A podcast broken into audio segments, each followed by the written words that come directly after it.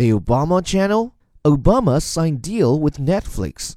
Netflix signed the former president and first lady to a multi-year deal to produce shows and documentaries for the streaming platform.